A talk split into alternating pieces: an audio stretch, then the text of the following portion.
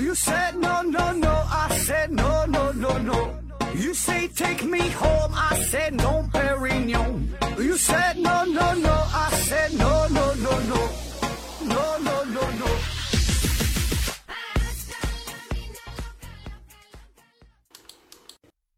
拼命探索，不计后果。欢迎您收听思考盒子抽奖活动继续，奖品呢是由美人茶公司提供的美人茶。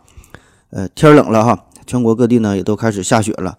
呃，听说下雪天喝美人茶更配哦。继续《消失的国度》系列，上期呢我们聊了聊亚特兰蒂斯的历史兴衰，从一个强盛的海上帝国逐渐走向了灭亡，最终呢是沉没到了大洋深处。这个故事的真假呀？任凭后人去评说，遗失的古迹也是等待着有缘人去寻找。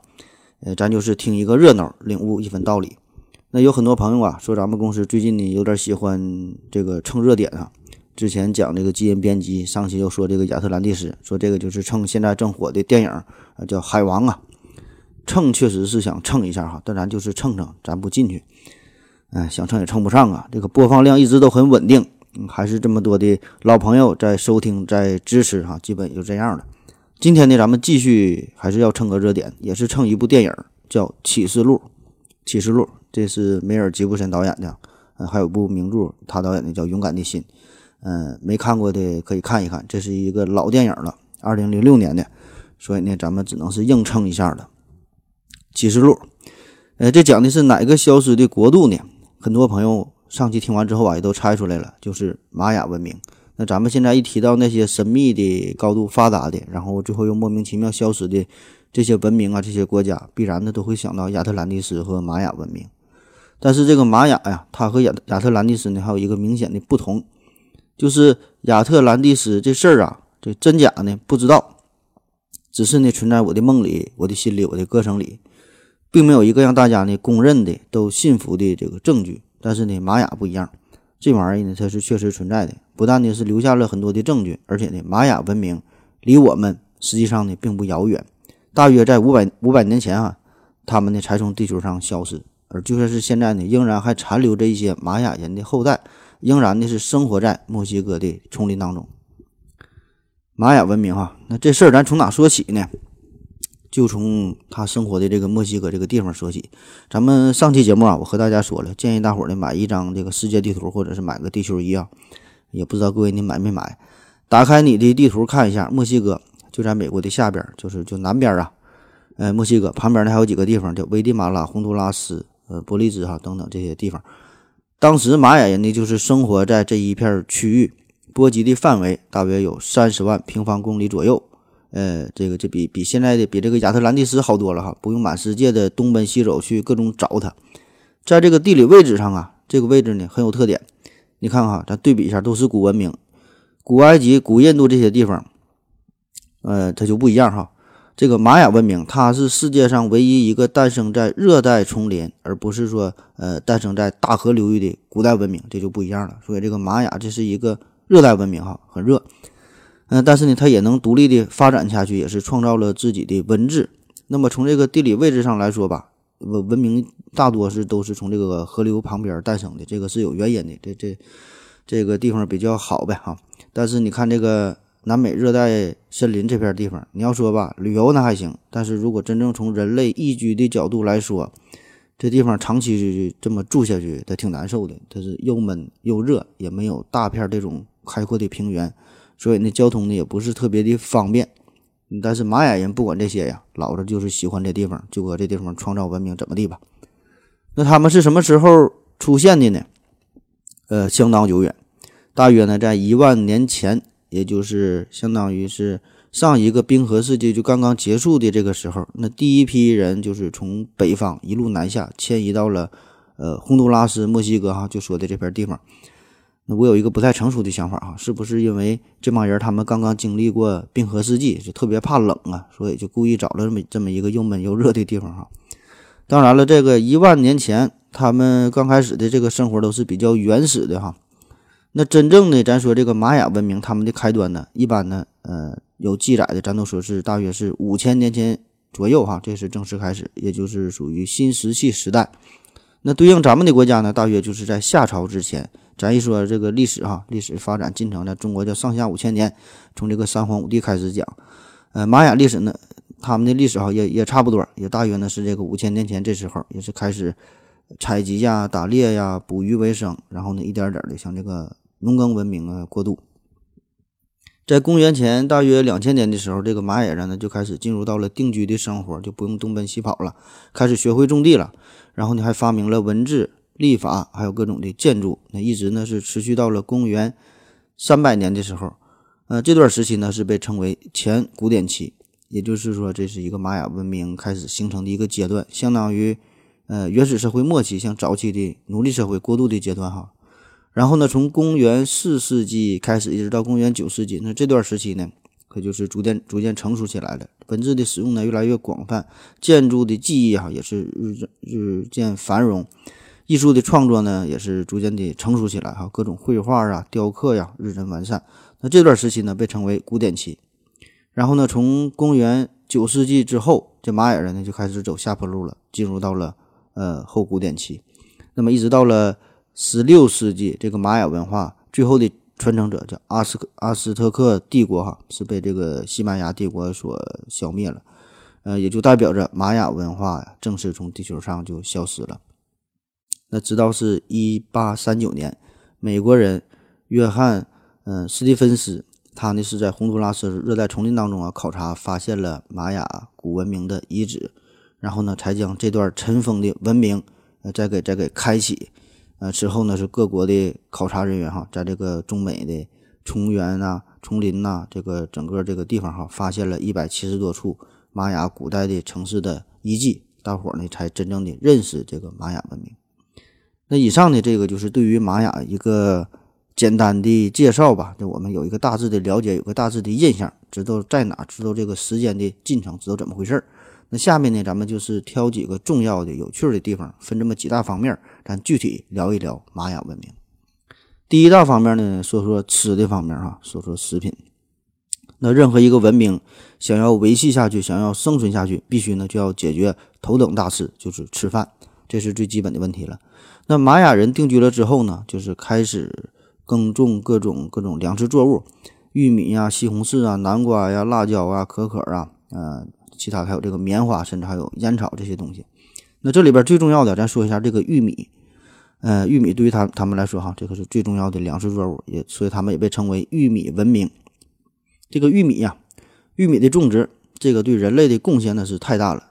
现在呀，这个玉米也是对于许多国家来说吧，都是最重要的这个粮食作物之一了。而且这个玉米在全世界的方面来看吧，它的种植面积是仅次于小麦和水稻。咱东北就就说这个苞米啊，他管这叫苞米。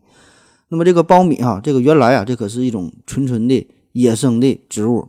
咱现在生活水平提高了，一说吃啥东西，感觉都是野生的好，纯天然无污染。但是呢，在四五千年以前，那可不完全不一样。野生的这个作物，那产量毕竟是有限的哈，很少啊。这个结出的这个果实呢，也很小。所以呢，当时的玛雅人民就是经过不断的培育，才让野生的玉米变成了一种非常高产的粮食品种。这呢，也就是成了整个美洲印第安文化的一个物质基础，一个粮食基础。然后呢，是到十六世纪哈，这个时候欧洲人主要就西班牙开始入侵嘛，然后才把这个玉米呢从美洲带回老家，带回欧洲，进而呢才是传传向了这个全世界，填饱了几亿人的这个肚子。所以你看电视哈，如果这个咱有咱这个古装戏，你看这个明朝以前，比如说《三国演义》里边，关羽和张飞这哥几个烤苞米吃，或者是唐朝、宋朝里边有这个吃苞米的镜头，那就不对劲儿了哈。因为直到十七世纪左右，也就是明朝的中晚期了，这个时候这个玉米呢才正式传到我国。那除了这个植物，这个玛雅人呢还是培育了火鸡，火鸡呀，现在这老外一过节。什么感恩节、复活节、圣诞节，不管爱吃不爱吃呗，都得整个火鸡搁那块摆着哈。咱中国人现在也有学的，吃火鸡，这个呢也是玛雅人的贡献。所以呀，以后晚上你要再吃鸡，大吉大利，你就得想起这个玛雅人了。嗯，但是有意思的是哈，这个玛雅人他的农耕非常的发达，但是呢，却没有呃找到这个畜牧业的痕迹。畜牧业就是说没有培养出这个猪啊、牛啊、马、羊啊这类这类大大较为大型的动物，他们唯一称得上是一这个家畜的哺乳动物，能够找到呢，就是这个狗。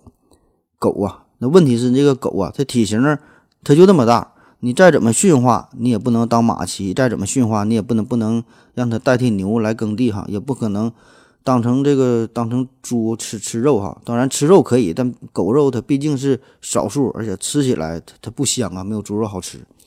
那总之吧，这个玛雅人他的这个生活比较简朴哈，吃的都是比较素，就健康饮食嘛。玉米面的饼，那这粗粮，再吃点这个洋柿子，整点这个辣椒哈，这这炒点小小小蔬菜。然后呢，有很少量的有能吃点鱼哈，很少量的肉类。嗯，再加上剩下的这就就是热带水果了。用咱现在话说，这绝对是高纤维、低热量哈、低脂肪、富含各种维生素的健康饮食。那说完了吃。就得说说抽，叫饭后一根烟赛过活神仙。我估计这话这就是玛雅人他们发明的。烟草呢，最早就是起源于美洲，但是那时候的玛雅人呢，呃，是把这个烟草和其他的这些香草是混在一起哈，不是直接抽。最开始是像口香糖一样放在嘴里边嚼，这么嚼。后来呢，也不知道谁想出来的，把这个烟草呢卷在这种干燥的芭蕉叶里边，其实用芭蕉叶它没有纸啊，然后这样呢制成了香烟。再后来呢，就是不断改进香烟的配方啊，还发明了烟斗。但是有一些人呐，觉得这么这么吸烟也不太过瘾呐，而且这个吸烟有害身体健康，所以呢就开始吸毒。那早在几千年前，这玛雅人呢就开始学会吸毒了。这个毒品是从哪里来的呢？他们最开始是从这个蟾蜍的身上提取出一种有致幻效果的毒液啊，这是一种办法，或者呢是把这个鼻烟粉呐。呃，混入一些可可粉呐、蜂蜜啊，还有一些毒蘑菇、天然的香料等等吧，反正都是一些有致幻效果的一些毒物。然后呢，把这个东西呢装进陶瓶里边，制成一管管的天然毒品。嗯，不仅是制成这种毒品呢，还可以嗯在这个市场上进行去销售哈，这都合法的。但是我提醒你一下，如果你真要是穿越回去到这个玛雅的这个市场上哈。买了这个这个东西啊，这个可不是用鼻子吸的，也不是放在嘴里吃的，这个呢是放在肛门里的哈，是采用灌肠的方式，靠这个直肠啊，靠这个肠壁的黏膜黏膜进行吸收的。这这个大伙儿不要笑哈，这个直肠的这个黏膜吸收这效果非常好，很快呢就能让你达到欲仙欲死的效果。你现在咱们很多的药物，特别是一些嗯这个止疼药哈，止痛的这种栓剂，呃都是肛塞使用的。嗯，但是究竟是谁第一个发现这种药物有这种使用方法哈，还有这种操作效果很好，这就有点不敢想象了。嗯，说完了这个吃，说完了食物这方面哈，再说说第二大方面，说说城市与经济。玛雅文化虽然是历经了几千年的历史变迁，但是呢，它和这个古希腊呀、古罗马呀、埃及呀和这些文明呢还不太一样，就是呢，他们始终没有形成一个。统一的超强帝国，就算是在它最为强盛的这个时期，哈，它也是分成许许多多，呃，很小的彼此独立的这个城邦。那这些城邦之间，他们的语言呐、文字啊、各种宗教信仰啊、呃、风俗传统啊，这个是一样的，就属于一个文化圈儿。呃，但是呢，各个城邦呢，也有着这个复杂的社会结构，也有这个政治啊、经济啊这些制度呢，啊，也都很复杂哈。那始终呢，没能形成一个强大的统一的这个帝国哈。据统计，在公元后的八个世纪当中，玛雅部落前前后后一共是建立起来了一百多个城市。那这就说明当时的玛雅已经进入到了一个相当发达的阶段。那咱们现在一说这个城市和这个农村，可能感觉差别不是特别的大。这个农村哈，有些地方的农村它也不是靠种地、靠卖粮食赚钱为生，而且很多有钱人还会回到农村哈。买一片地，回到农村买一片地，盖个大别墅，过得呢更滋润。反倒是穷屌丝哈，没没有钱才进城去打工的。但是呢，在这个从这个文明的进化的角度来看，这个城市这个非常重要，这是一个社会进步的一个重要的标志，一个节点。那城市，城市城呢，就代表着人们呢已经逐渐的定居下来。那不管是战争的需要，人为的形成一座城池，还是说人们。自发的聚集在这种土地肥沃、水源丰富的地方。总之呢，就是人们已经不用为了生存再去四处的奔波哈，固定下来了，这就是城。那市啊，市啊，市就是集市，就是市场。那最重要的特点就是进行物品的交换。那既然这个物品它能发生交换，就说明这个物品已经有了剩余，就是你吃不了了、用不了了，才会拿出去去卖。那同时呢，这也就意味着社会呢，呃，出现了分工，就是有人去种地，有人去打鱼，有人织布，有人卖烤地瓜。农民不仅仅是干种地了，他也会进军这个手工业，制造一些这个小商品。而这个社会分工协作呢，又会使得这个社会的运转的效率呢有大幅度的提高。那当时这个玛雅人呢，他们的这个生产率、生产效率哈，已经达到了一个极高的水平。嗯，据这个研究人员说呀，这个一个当时的一个农民呢，就可以养活十二口人吃饭。在这个玛雅的古典时期，一个玛雅的农民两个月的劳动就能生产出他这个家庭一年的这个食物和他这个赋税的需要。那如果咱现在好就不考虑这个进出口的问题，嗯，只有只是咱单纯考虑吃饭的问题，那只有这一个民族、一个部落的一个团队，他能很好的解决吃饭问题之后，富裕出的这些更多的人、更多的时间、更多的精力哈，你才能去研究别的事儿，这样的社会才能进步哈，才能有新的科技。那当时这个玛雅的这些农民就是非常善于利用天文的知识啊，能够准确的按时进行各项农业活动。也非常善于利用这个不同的地理条件，采用一种合适的耕种的方法，这样呢，就为这个城市，呃，为这个城市的形成嘛，就是提供了物质上的基础和一个一个可能性。那从这个本质上来说吧，这个玛雅的城市，呃，比较特殊哈，和一般的城市还不太一样。玛雅城市的形成呢，是完全以这个宗教作为中心，向周边的辐射发展而来的，就主要都是围绕着这个祭祀的活。祭祀的这个活动哈，形成的这个中心，形成这个居民点，嗯，附带的功能呢是这种商业和这个政治功能。那一般呢，他们就会在这个城市最中间哈建成金字塔或者是神庙之类的建筑。那这些呢，都是为了祭祀的活动哈，都是宗教的仪式。这个就和埃及不一样了。你看这个埃及，它也有金字塔，而且金金字塔更有名。但是埃及的金字塔，它就没有建在这个城市中心的，它都是在城市的周围哈。这个玛雅不一样。玛雅的它的生活主题就是祭祀嘛，所以呢，它能把这个这个金字塔放在城市的中心哈，这也是呃兼顾着还在有这个贸易啊，有这个娱乐的这个功能。而这一个一个个这个小的城邦也都有自己的国王，那说叫国王，其实就和咱们这个村长啊差不多。嗯，他们呢管叫库哈阿加哈，意思呢就是神授的权利。那在这一个小城之内，那他呢那就是最大的官了。这个国王呢，每天在他的宫殿里就制定一些法律啊，处理每天发生的事情啊，接受各地方领导的进贡啊，嗯，哪个寡妇被调戏了哈，就去平事儿去。这个国王死了之后呢，就由他的长子继承王位，这么一代一代的传下来。那这个玛雅当时它的这个手工业水平也是非常的发达了，可以用这个陶土制成各种的器皿，然后呢，用这个碎石还有这个黑曜石啊，呃，制成各种的工具。呃，黑曜石啊，现在比较火，就是在网上有卖的，就做做手链的黑色的那那那个那个东西。嗯，然后呢，他们也会用这个棉花进行纺成布匹，也会做一些装饰品等等吧。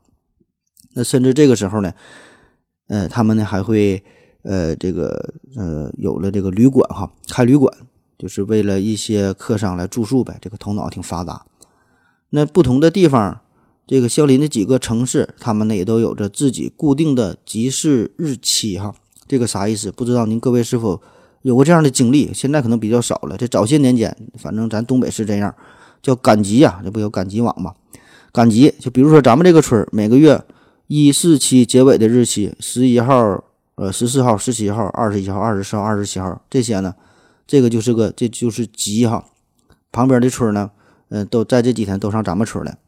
而另外的这个村呢，就是二五八是吉哈，再在另外一个村呢，可能三六九是吉。那是吉的时候呢，大伙儿呢都去这个村买卖交易哈，非常的热闹。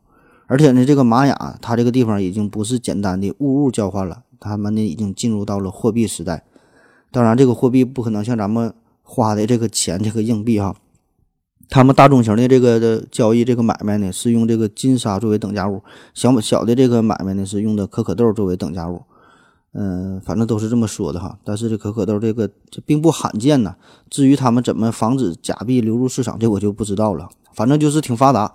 据说他们当时的这个经济活动呢，可以远到南美洲的哥伦比亚等等这个这些地方。那对于当时的人们来说，这就是老远老远的了。那在所有的城邦当中呢，在古典时期，呃，尤卡坦半岛上有一个比较有代表性的有个地方叫做蒂卡尔城，可以说啊，这是当时最为繁盛、最为强大的玛雅的一个城邦了，也是半个玛雅文明世界的盟主哈，这个非常有影响力。这个城呢，据说呀，拥有五万人，大型的金字塔有十几座，小型的金字塔有五十多座，最大的这个金字塔可以高达七十二米，而且非常的陡峭，这个塔修的。斜度啊，可以达到七十度哈，堪称是当时这个石器时代的帝国大厦了。好了，咱们稍微休息一会儿。我要跟正南去尿尿，你要不要一起去啊？我也要去。呃，风姐，我要跟正南、阿呆一起去尿尿，你要不要一起去啊？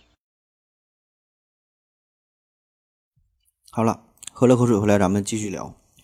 嗯，第三大方面，说说玛雅人的建筑和艺术。这个实在是太伟大了，太恢宏了，太气派了，太牛逼了！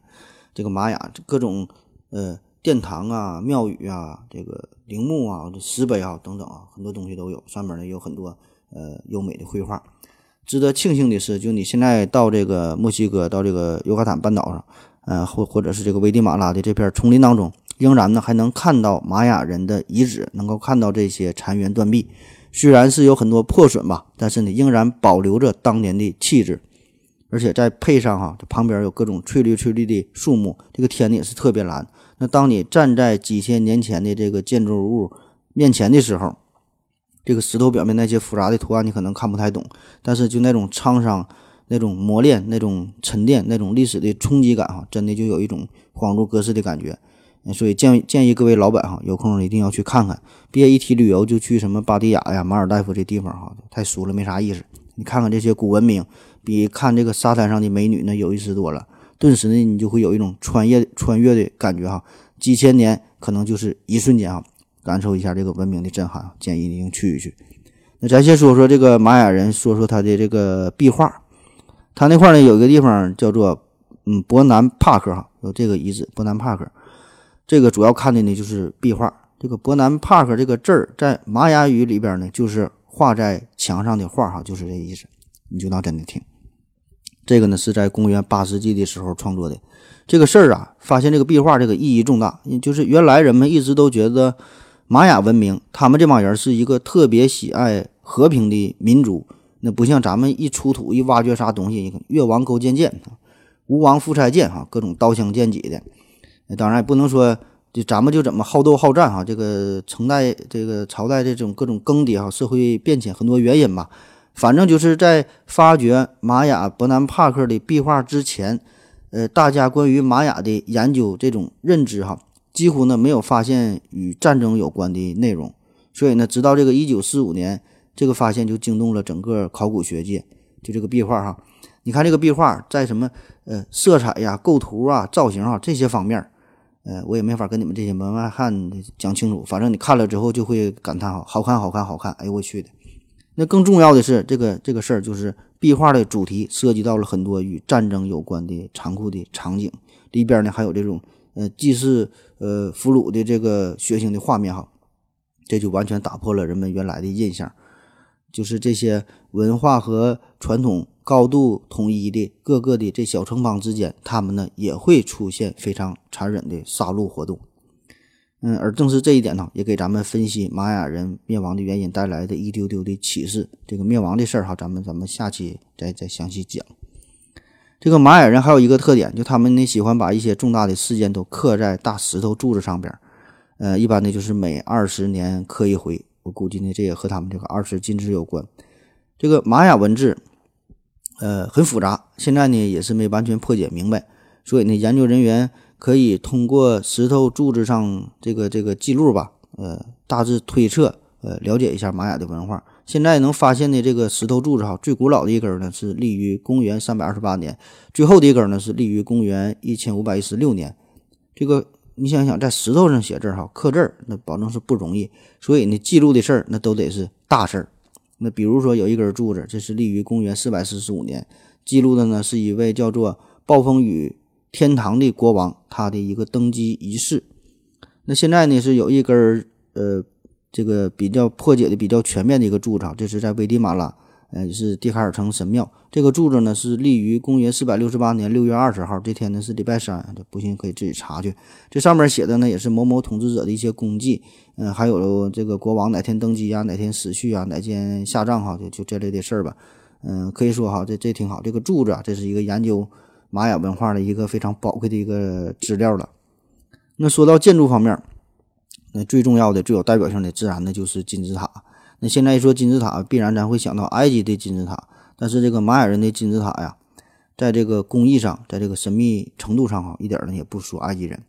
咱就说一个最有名的，叫库库尔坎金字塔，库库尔坎呐，库库尔坎哈，翻译成汉语就是一个唱歌跳舞的地方。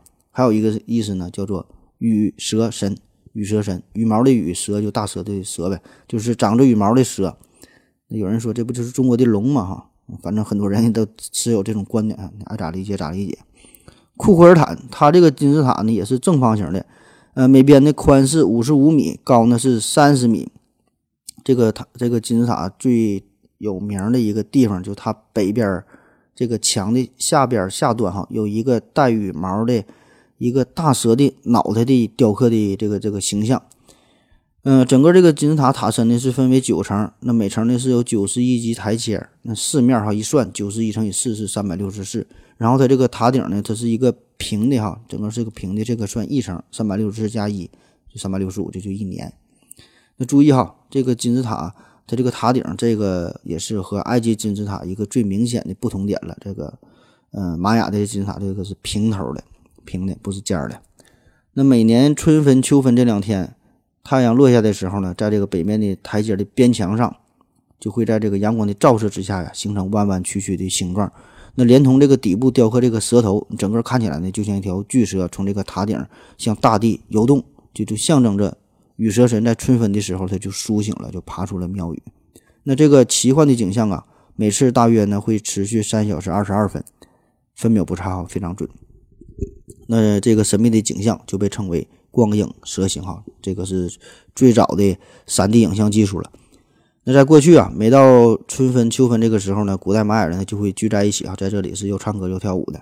你现在要是去这地方旅游呢，呃，仍然能够看到这个神奇的景象。但是这个金字塔现在四周是被围起来了，呃，原来是可以攀登的，随便上去。但是咱说这个金字塔不太陡了嘛，很陡峭。所以呢，每个旅游团啊一回来呢，基本呢都得少两三个人。这后来这个金字塔的顶端就不让上了，不对外开放了，又围起来了。那话说，在这个金字塔里边呢，也是非常的神奇。据说呢，这里边有精致的透镜啊，凸透镜、凹透镜，还有蓄电池，还有变压器，还有太阳系的模型哈，还有不锈钢，还有各种什么什么各种机械、各种器械啊。啊，不管你们信不信吧哈，反正我是不信。这个还有一个库克尔坎金字塔呢，它这个作用和这个埃及金字塔作用呢也不一样。埃及金字塔呢，这个是放木乃伊的哈，这法老的坟墓。嗯，而这个咱说玛雅人金字塔呢，它是主要是为了举事举行一些祭祀的活动嘛，一些宗教的庆典啊，这是它的主要目的。还有这个金字塔，它还有一个特别的地方，它建的这个地方也很特殊，它是建在了一个自然的坑洞的上边哈，这个坑洞哈下边这个大水坑。有有一条这个暗流，深度呢有二十米左右。那么通过这个深坑呢，能连接到其他的湖泊的地方。那咱现在盖房子打地基，它都得找一个非常结实的地方。玛雅人不解哈，他不这么干，偏找水坑上边盖。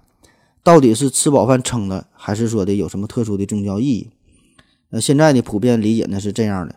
跟刚才咱不说嘛，这个库库尔坎呢，这是一个羽蛇神，这是一个神呐。那玛雅人非常崇拜神呐，就像咱们心中崇拜这个龙一样。那这个蛇神那就需要水呗，离不开水，所以呢，他这个神殿呢就建在了水坑上边。那还有另外一种完全不同的说法，就是呃，也是在美洲这边地区呢，其他的民族哈认为这个库库尔坎呢，就把这个羽蛇神呢看作成一是一条邪恶的怪蛇。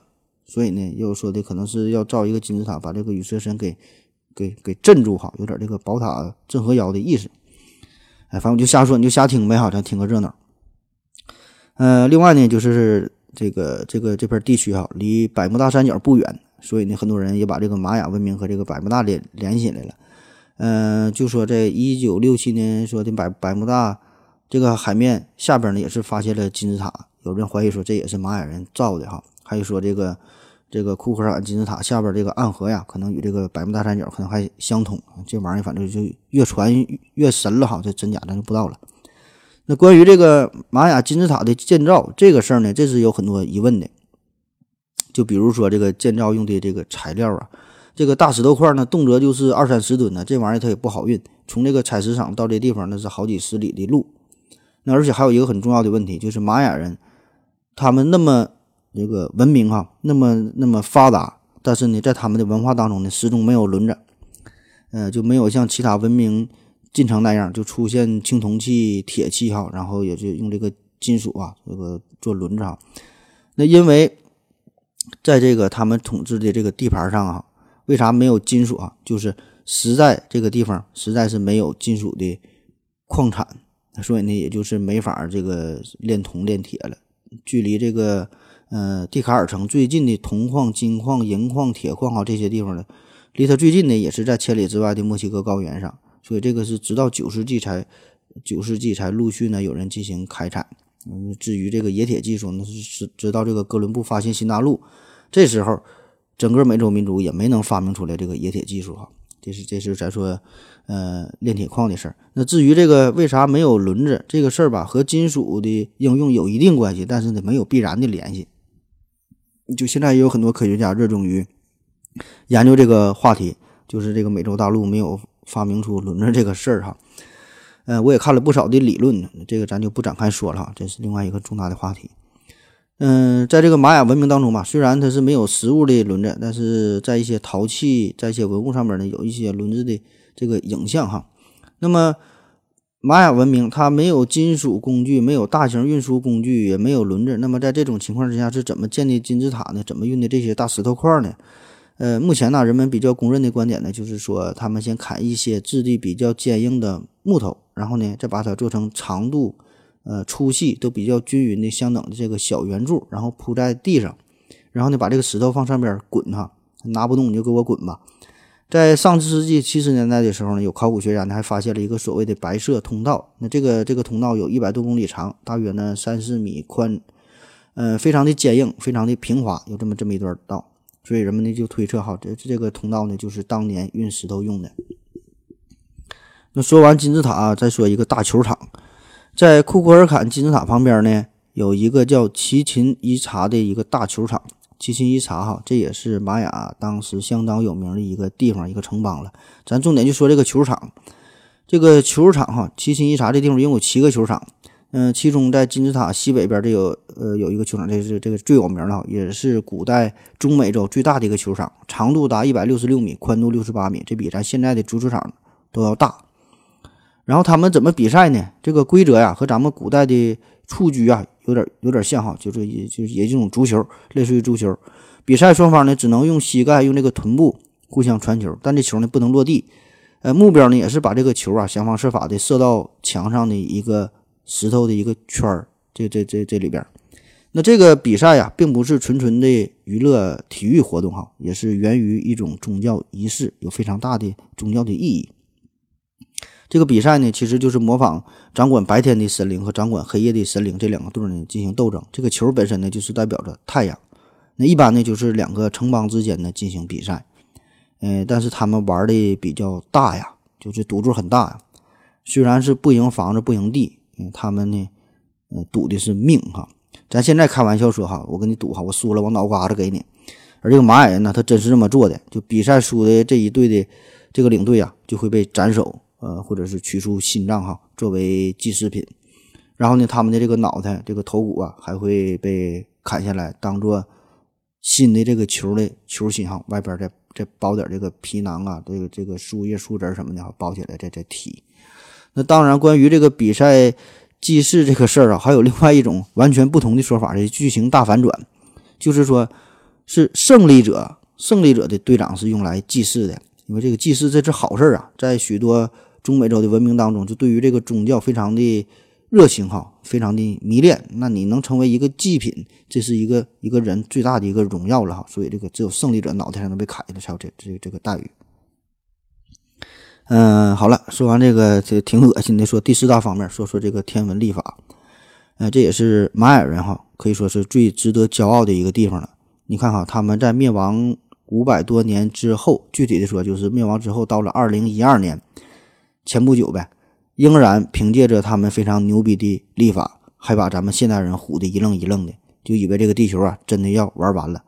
可以说，这个玛雅人把他的这个天文学是发挥到了极致，甚至说是做到了丧心病狂的地步。你看哈，咱说这个天文观测这事儿吧，并不新鲜。古希腊人、嗯，阿拉伯人，还有许多的民族，就包括咱们的这个这个祖先哈，咱们这民族都不差事儿。这个观测天文哈都很厉害，也都有自己独立制作出来的星图，也有自己的这个历法。你比如说，你看咱现在咱中国人现在阴历阳历也都是混着用的哈，咱也有这个历法，而且还两套，也挺厉害。你看咱现在春节仍然是最重要的一个节日。但是这个玛雅人更狠，他呢是在一千多年前就整出整出了三套历法哈。你说他也是不嫌累的慌，整三套，我你分别说一说哈。我希望我这说完之后啊，你就能有一个整体的了解哈，就不再迷糊了。他这个三套历法，第一套历法呢是太阳历哈，这套系统太阳历，呃，这个历法呢主要是为了种地用的，就看这个四季是怎么的变化，呃，指导农业生产。嗯，这个每一个月份呢起这个名呢，也是跟农业有关。比如说有种植之月哈，浇灌之月，就告诉你每个月干啥呗。这个跟咱们这个二十四节气有点像。你一听这个名儿哈，就是跟这个农业有关。它的这个历法呢规定呢，一年是三百六十五天，但是月份的设置和这个格里高利历不一样。格里高利历哈，这个是就咱现在这个世界上比较通用的，就咱说这个阳历哈，就是格里高利历。那么它的这个太阳历，它这个准确度那是相当之高。现在咱说这个天文观测，咱说这一年，准确的说应该叫一回归年，或者是一个太阳年。这一年呢是三百六十五点二四二二天，而这个玛雅人他观测的这个这个时间哈，就与这个极为相近，甚至说比这个格里高利历呢还要准。那他呢？但是他这一年的划分就不一样，他把这个一年是划分成了十八个月，每个月呢是二十天，这样呢一算就一年就是三百六十天，嗯，这不还差五天吗？那这五天咋整呢？呃玛雅的这些祭司就觉得这五天不太吉利哈，算完剩五天咋办呢？就假装这五天吧，什么都没发生哈，没有这五天，这五天呢就叫做禁忌日，禁忌呀，啥也不让干哈，不能洗澡啊，不能洗头发，不能约炮之类的，反正就这意思吧。这个呢是一个历法啊，太阳历种地用的。那第二个历法，第二个历法呢，这个叫圣历，圣啊，圣是齐天大圣的圣，圣历也叫做卓金历。嗯，这个历法呢和普通老百姓的关系呢就不是特别的大了。呃，主要的用途呢就是祭祀用的。咱们说嘛，这个玛雅民族它是以祭祀以宗教为中心的民民族哈，所以呢他们就专门编著了一个。日程表相当于来指导他的记事工作，呃，这个这个历法这个周期呢，一年呢是有十三个月，每个月呢是二十天，所以呢这个周期的这个一年呢就是二百六十天。那为什么选择二百六呢？啊，你想想哈，咱现在说一个月哈，为什么要一个月呢？因为这个月亮绕地球一圈呗，就是这形成的这个时间就一个月。那地球自转一天呢，这个呢就是一天哈。自转一次就一天，代表呢我多想你一天；地球公转一次呢，这就是一年呗，代表我多爱你一年。你看这个一天、一个月、一年呢，必然呢它有都有自己的意义，保证是一个星球的自转或者是公转怎么回事哈，保证是跟这个有关。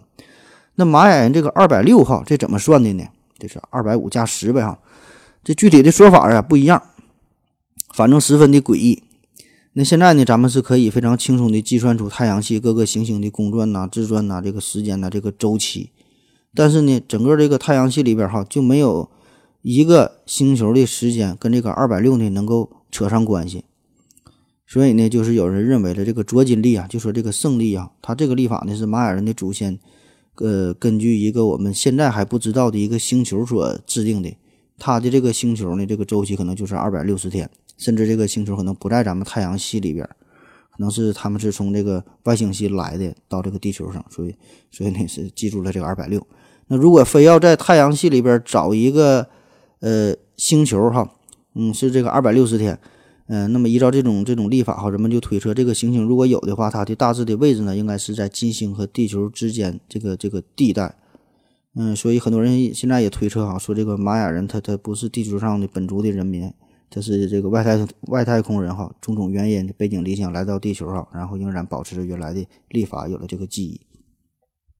那介绍完这种这两种历法哈，嗯，都挺好，但是呢，他们有一个明显的缺陷，就是不惜不知今夕是何年。那这啥意思呢？你看啊，对于这个他们的祭祀活动啊，对于种地来说呀，知道每年知道这个几月几号就足够了，就不用知道年。不管你是二零一八年还是二零零八年还是一九九八年，这不重要。你知道今天是十二月几号，今天是几月几号，这个就行了。你每年都这么去做就可以，这是一个轮回。但是呢，这个弊端呢，就是你没法做一个长期的记录。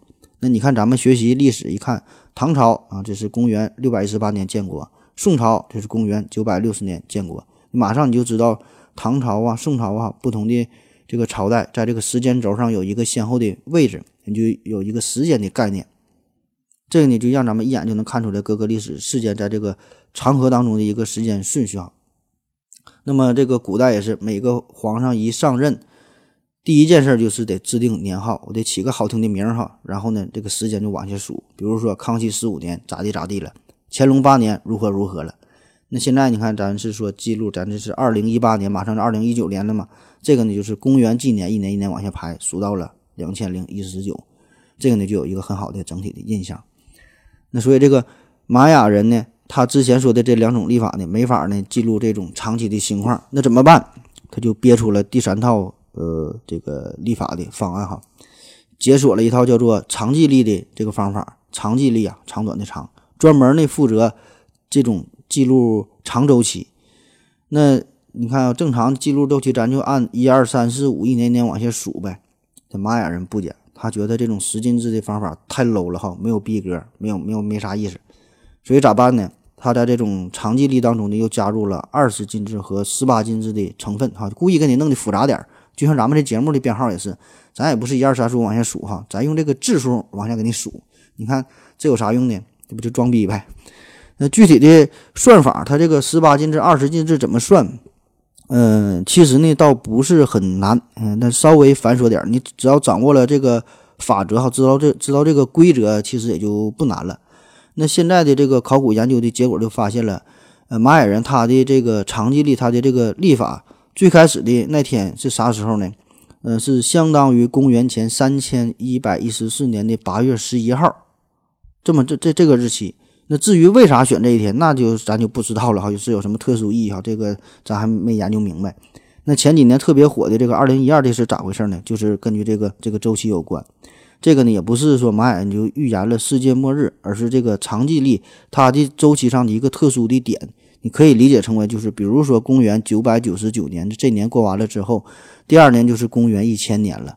也就是说，这个三位数的年份是结束了，开启了四位数的模式，然后你就可以给它起这个一个好听的名呗，叫什么什么年哈，是什么什么时代结束了，开启了新纪元，如何如何哈，你就随便编了。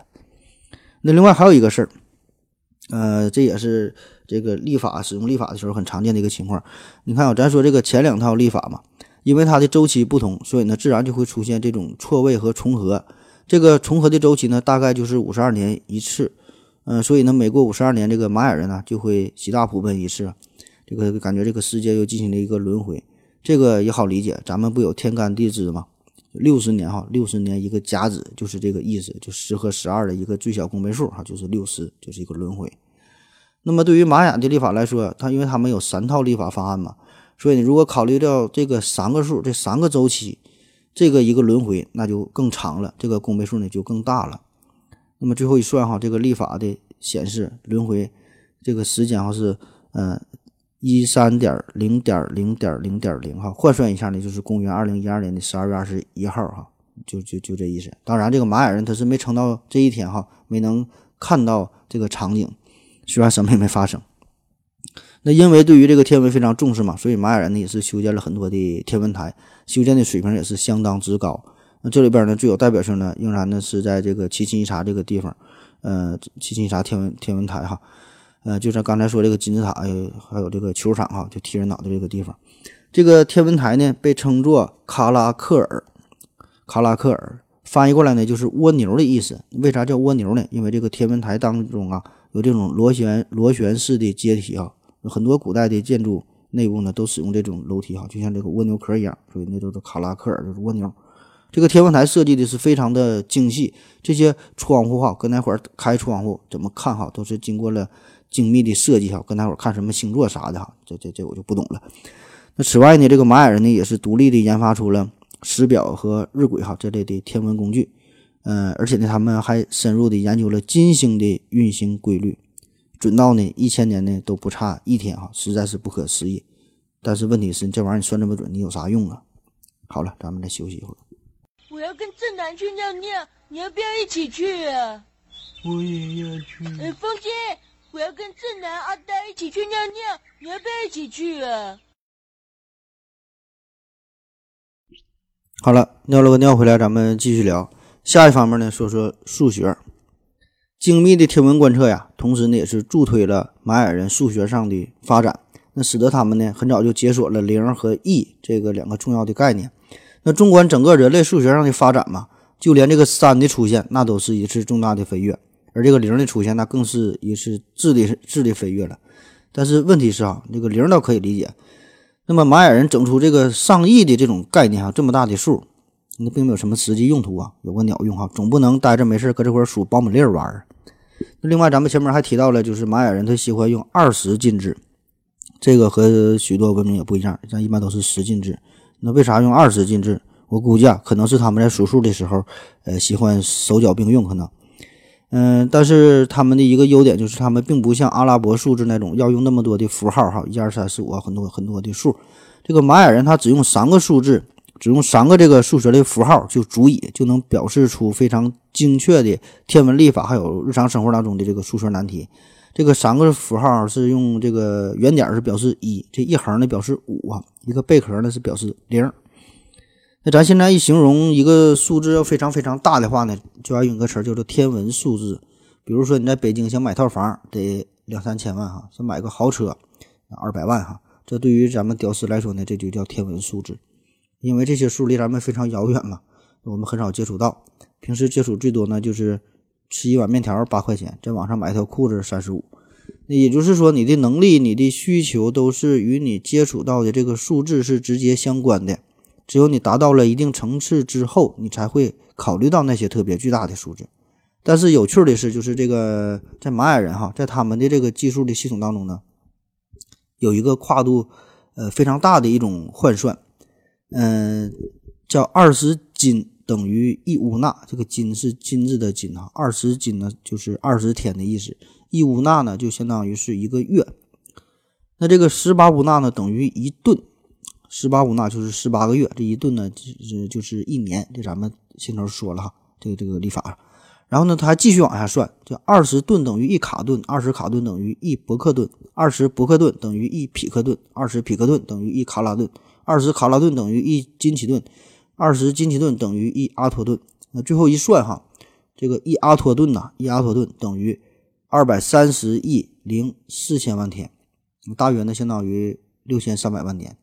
那这么长时间，就如此漫长的时间，对于一个生存在丛林当中，连这个轮子都没制造出来的民族来说，他计算这么大的数有啥用呢？哈，那就说是以现在这个科学的眼光来看吧，这么庞大的天文数字，呃，几乎呢。呃，在日常生活当中呢也是很少见，一般呢也就是在这种星际航行啊，或者是这个测算星空的距离上呢才会用到这么大的数。那么这个几千年前这个玛雅人哈，他们是刀耕火种，甚至呢还是呃穿着树叶做的衣服呢，那那那整出这么大的数字，有啥目的呢？啊，这个是经常产生的疑问。反正我个人的分析吧，这个其实呢也没啥好奇的，呃，人家可能也没有啥目的，因为当时玛雅人他。就是写出这些数的时候呢，也没想这么多，就是随便一写呗。因为他们喜欢二十进制嘛，所以就一级一级往上写，一级一级这么这么这么进就写出来了。那你非要研究点意义哈，那你就瞎研究呗。嗯，说完数字，说说这个就得说说这个语文这方面的哈，说说它的文字，这个玛雅的文字，那到现在呢，仍然是人类没能完全破解的一种文字，这个玛玛雅文字。呃，一般的这个字啊，怎么说嘛？它是刻在建筑物上，刻在这个大石头柱子上，或者是刻在陶器上边。呃，也有一部分呢是写在树皮上，呃，极少数呢是写在鹿皮上，写反正都挺费劲的。呃，一般呢就是记录一些历史事件呐、或者是一些科学呀、与这个仪式啊和这些有关的非常重要的内容。它的这个文字系统嘛，相当的复杂了，这个词汇量呢也是非常多。呃，据统计吧，说是用八百个符号和这个图形哈组成这种象形文字。据推测呢，有三万多个词汇，而且呢，他们的这个造词的方法呢也不固定。那按照咱们的呃这个汉字的这个造字方法来说呢，有这个就是对应的话，它呢就有这种象形，也有也有会意哈，还有这个形声字等等哈，有很多的法则。那当时是这个西班牙人嘛，他们进入到玛雅地区的时候呢，就是烧毁了大量的呃玛雅的这些记录哈，也杀死了呃玛雅的祭司，所以这个玛雅的文字瞬间呢就变成了天书。嗯、因为这个在玛雅文明当中吧，它它它这些非常高深的知识，这些内容吧，只掌握在极少数的贵族和祭司的手中，就别人都不会哈。呃，绝大多数的这些平民和奴隶呢，他们基本呢都是文盲，也不认识这些事儿。所以呢，就算是你现在去这个美洲丛林当中，你能找到这个玛雅的后裔，嗯，他也不一定认识这些事儿，他也讲不明白哈。你就想想，让你给一个老外讲甲骨文是咋回事，你说你能说明白吗？嗯，还好吧，反正是现在在这个考古学家和语言学家的共同努力之下，呃，现在就是说这个玛雅人使用的八百多个象形字，这个当中已经有四分之一啊，基本呢是被破译出来了。呃，这些字儿哈，主要呢代表的就是呃一周每一天不同的叫法，这个一个月每个月的名称，还有一些数目字啊、方位词啊、一些颜色呀，还有一些神奇的名字哈等等，都是这些重要的内容。呃，比如说这个呃苏联人，他呢就使用电脑，然后利用庞大的呃这个资料吧，成功的解读了一篇文章，呃，记录呢也是与这个宗教仪式啊、气象啊、农业生产有有有关的这些事儿。嗯，据说哈，现在呢仍然有二百万人呢在说玛雅话，而且呢，他们的文字当中，呃，有一部分和这个古埃及文字和这个日本文字呃比较像哈，嗯、虽然比较像，但是不一样。嗯、但是这些呢也是给我们带来一些启示吧，可以呢进行一下类比，可以研究一下哈。嗯、但至于这个真正玛雅文字的完全的破解吧，还有很长的路要走，也许永远就破解不了。这个语言文字哈，这个内容这个涉及的事情涉及事儿太多了。呃，任何一种语言，在它刚开始的时候呢，几乎呢都是象形文字，就是这个笔画非常多，非常的复杂，写起来也是非常的费劲儿。基本呢就跟画画一样哈，这个眼神还得好，要不然呢你还画不明白，你还你看不清楚。所以啊，这个就很不利于掌握，也不利于传播开。所以呢，只能在一个很小的范围之内被很少数的人所掌握，基本呢就是祭司哈，一般都是这种这种嗯这种宗教人士。你看咱们这个中国的汉字的这个变迁呢，也是基本呢就是最开始从是是甲骨文，然后到了金文，再到小篆，再到后来隶书、呃楷书。很明显啊，在这个笔画上大的方面，这个就是一个由繁到简的过程，书写书写起来呢也是越来越方便了，这样呢也是便于流传开来。那大家可以看一下节目下方的介绍哈，这里边呢就有这个玛雅的文字。你第一感觉，你看这这个这个这根本这就不是不是字儿哈，这这这不就画吗？那当然了，老外看咱们汉字呢，也会有这种感觉，嗯，看咱也跟画画一样，所以叫书画不分家嘛。嗯，但是好在呢，咱们是得益于咱这个造纸术的出现呢，让咱们的这个文明也是瞬间上了个台阶。呃，但遗憾的是呢，就是嗯，玛雅人哈，他们的这个文字呢，却是止步于这种繁琐的象形象形文字。那记录的方式呢，也是停留在了雕刻以及呢非常少数呃非常珍贵的这个这个鹿皮纸上哈，这个造价非常高，一般人也是承受不起，所以呢很难的传播。所以你看这个文字这个事儿就这样，就它的这个内容啊和这个载体必然呢是相辅相成的，呃，就是内容很重要，这个载体呢也很重要。你看现在你有 U 盘、有移动硬盘、有云盘、有网盘了，所以呢你这种不单是文字了，那就是图像、音频、视频哈这些内容，这种传播呢也是变得非常的容易。那你这个事儿在以前呢根本就是不敢想象的，也没法记录，也是没法传播哈。所以呢这这就是载体的重要性。和这个和这个内容，它俩得结合在一起。那有个段子嘛，说这个让这个小学生写一百遍“忧郁的小乌龟”这这几个字儿，“忧郁的小乌龟”。然后呢，台湾小朋友写写就写哭了，因为这几个字儿，嗯，是繁体字嘛，就是笔画太多了哈，有兴趣可以看一看这几个字。嗯，所以现在如果你是让这个玛雅人让他们抄一百遍忧郁的小乌龟哈，我估计啊，不仅得写哭，这玛雅人啊，我估计整个这个民族他得他得他得出现这种流血事件哈，估计得出现暴动，因为他这个字儿太复杂了哈，书写也太困难了，一个字儿刻哈太累了。嗯，所以呢，他们就是把这个主要的精力还是集中在记录那些重大的事件上。嗯，好了，最后咱们再聊一聊这个与水晶头颅有关的事儿。那说到这个玛雅文明，说到这些神秘的事儿，这个水晶头颅保证是能排上号的哈，这也是最有名、最有代表性、最神秘的水晶头颅。嗯，一九二七年是探险家米切尔·海吉斯，这是一个说是探险家哈，其实这个人不太靠谱，我感觉他就是一个大忽悠哈，我个人观点。嗯，就是他在这个中美洲，在一个叫做埃的鲁班埃顿哈，在这个古城，在这里边呢，就是发现了一个玛雅的水晶头颅。这个这个水晶头颅就完全是用水晶研磨而成的，大小呢和人类的这个脑袋呢差不多，一个骷髅骨啊。高呢是十二点七厘米，重量呢是五点二公斤。这个水晶头骨啊是迄今为止发现的最为精致的，并且呢是唯一一个它这个下颚骨啊，下颚骨这个下巴这个这嘴啊，它能张开，它能动弹哈，活的哈。你说神奇不神奇？据说呢，这个这个水晶这个头骨呢还有非常神奇的力量。一般呢是在这个进行祭祀啊、一些占卜啊、求神呐这些活动的时候呢，都要用到这个这个头骨，这是一个重要的用具。那至今呢，已经有了一千多年的历史，而且呢，这个水晶头骨这不是一个哈，这是是是十三个。那这个水晶头骨呢，还有非常重要的有这个催眠的功能。你只要眼睛盯着这个水晶头颅的眼睛一看哈，很快你就会昏昏欲睡啊，比听咱节目都好使。所以呢，当时这个玛雅人呢，为了给病人做手术嘛，也是用这玩意儿进行催眠，然后就不疼了。那这事儿那就这太神了哈，咱且不说它有没有催眠功能，且不说它有没有什么神奇的力量。你说这个东西它能做出来，那就够牛逼的。你想想啊，这个水晶头骨啊，一方面它做的这个比例和真正人类的比例是非常的相近。那既然能做出来，那一定你这个必须得是非常了解人体的骨骼的构造，而且你得掌握光学的原理，在这个基础之上，你才能雕刻完成。在这个形状，在这个结构上哈，你才能做出跟那个人的头骨这这么像。而这个近代光学真正的产生呢，这个要到十七世纪才出现。而人类对于骨骼的结构的准确的认识，这个呢要到十八世纪哈，这个这个才逐渐的完善。嗯，这个时候这解剖学才算是兴起啊。你想想，当年这个大神达芬奇，他研究人体的结构，他就研究这个骨骼呀，研究解剖，那都得是偷偷摸摸的在自己地下室解剖尸体哈，那都啥时候事？而这个一千多年前，这个玛雅人他们是如何掌握如此高深的解剖学和这个光学的技术？这个事儿哈，这个是很难让人难以理解的。那另外一方面就是这个水晶啊，水晶这玩意儿它它非常硬啊。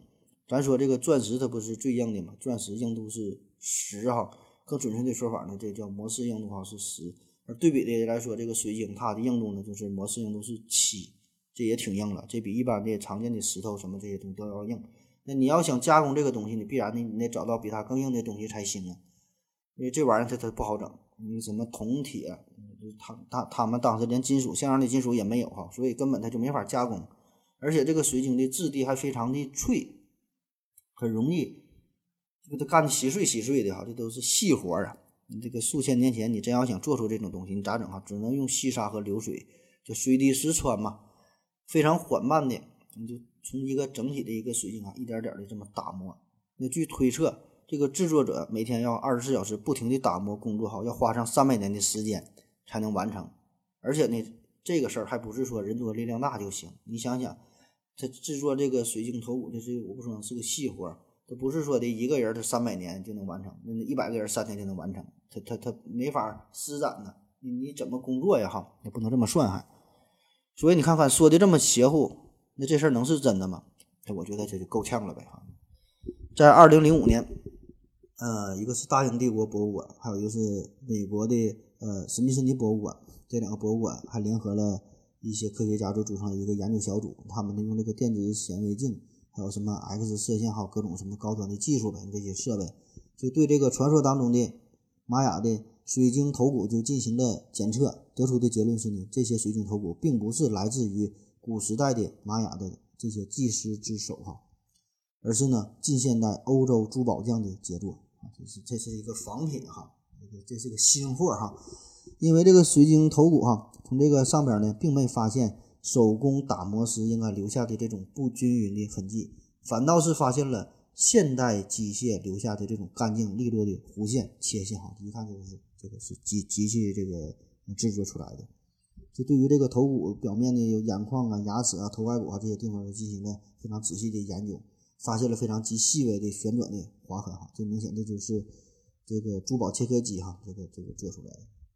所以呢，专家们一致的结论是，所有这批这个水晶头骨都是现代宝石呃加工设备雕刻形成的。而且呢，还进进行了这种现代的这个抛光的处理啊，所以看起来这个闪闪发光，非常耀眼。那么当时为什么会有人精心伪造出这些假的水晶头骨呢？制造这一个世纪骗局哈。现在咱们呃经常说这些神秘事件哈，我上回就说嘛，说这个 UFO 啊，什么麦田怪圈啊，神秘的五十一区啊，北纬三十度哈，还有这个百慕大三角啊。这些啊，还有这个水晶头骨，这个都是能排上号的，都都得提这些事儿哈。其实这个是一个世纪大骗局。那有人可能觉得了，制造这个骗局啊，可能是有人为了出名呗。有人可能觉得这是当时墨西哥旅游局故意整事儿呗哈，为了吸引游客呗。嗯，其实还真就不是这么回事哈。那时候还没有这个旅游的这个这个这个概念哈。最根本的原因就是一个字儿，很简单哈，就是钱。从十九世纪到二十世纪初这段时间呢，这可以说是一个叫博物馆时代。